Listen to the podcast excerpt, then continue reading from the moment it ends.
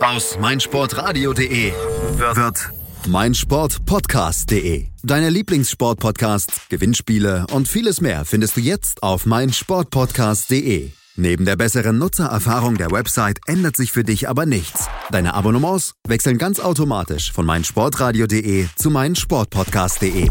Du bist noch kein Abonnent? Einzelne Serien, Themen und ganze Sportartenfeeds warten auf dich. Schau vorbei und klick dich rein auf meinsportpodcast.de. 99 Sekunden Sportbusiness kompakt mit Professor Dr. Gerhard Nowak auf meinsportpodcast.de. Herzlich willkommen zu den News to Use aus dem Sportbusiness. An die 32 Teilnehmer der UEFA Champions League 2017-18 sowie den 10 in den Playoffs gescheiterten Clubs hat die UEFA insgesamt 1,4 Milliarden Euro ausgeschüttet. Titelgewinner Real Madrid verdiente 88,6 Millionen Euro. Die vier deutschen Teilnehmer mussten sich insgesamt 141 Millionen teilen, allen voran Bayern München mit 70,5 Millionen und RB Leipzig mit 34,5 Millionen Euro. Die UEFA ist der finanzstärkste Kontinentalverband der FIFA und muss gleichzeitig die Interessen von 55 nationalen Mitgliedsverbänden berücksichtigen.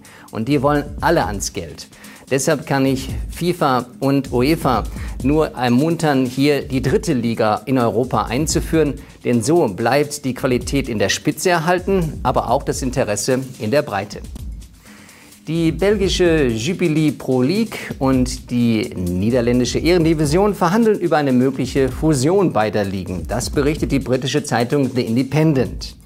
Demnach wollen die höchsten Spielklassen Belgiens und Niederlande durch eine Zusammenlegung ihre Bedeutung in Konkurrenz zu den fünf anderen großen Playern, nämlich Deutschland, England, Frankreich, Italien und Spanien, ausbauen. Konkrete Pläne im Sinne eines Zeithorizontes gibt es nicht. 2009 gab es schon mal die Idee einer Benelux-Liga. Gott sei Dank ist das vom Tisch. Jetzt aber finde ich, dass durch die geografische Nähe von Belgien und den Niederlanden und der Spielqualität durchaus eine Chance besteht für Zuschauer, für die Fans, aber auch für die Medien, hier eine neue Liga ins Leben zu rufen. Die Winterstars um Olympiasiegerin Laura Dahlmeier, Erik Frenzel und Johannes Ritzek setzen ein Zeichen für den Klimaschutz. Sie unterstützen die Nachhaltigkeitskampagne Hashtag Winterfans. Im Rahmen der von der Firma Fissmann ins Leben gerufenen Kampagne beteiligen sich Sportler, Verbandsvertreter, aber auch Fans, den CO2-Abdruck bei Wintersportveranstaltungen Schritt für Schritt zurückzuführen. Zum Beispiel durch einen CO2-neutralen An- und Abreiseverkehr zu den Wettkämpfen. Das ist auch dringend notwendig, denn gerade wenn wir Wettkämpfe outdoor haben, müssen wir die Natur berücksichtigen. Und deshalb ist es gut, dass sich hier eine Initiative gegründet hat, die nicht nur einseitig aus kommerziellen Gründen hier für Klimaschutz steht, sondern auch im Sinne der Sportler. Das waren sie, die News to Use für diese Woche. Ich wünsche Ihnen gutes Sportbusiness. Hören, was andere denken. Auf meinsportpodcast.de 90 Plus On Air, der Podcast rund um den internationalen Fußball mit Marius Merck und Chris McCarthy.